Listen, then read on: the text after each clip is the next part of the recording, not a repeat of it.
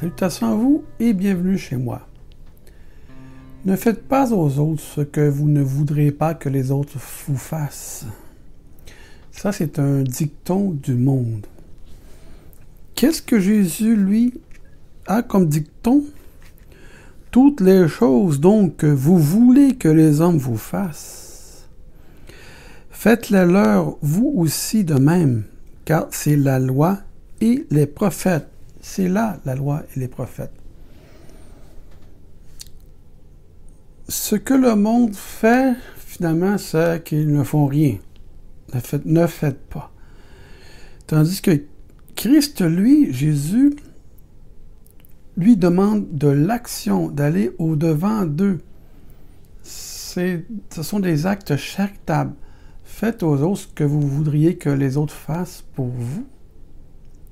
Au contrairement, ne faites pas, ne faites pas ci, ne faites pas ça, ne faites rien finalement.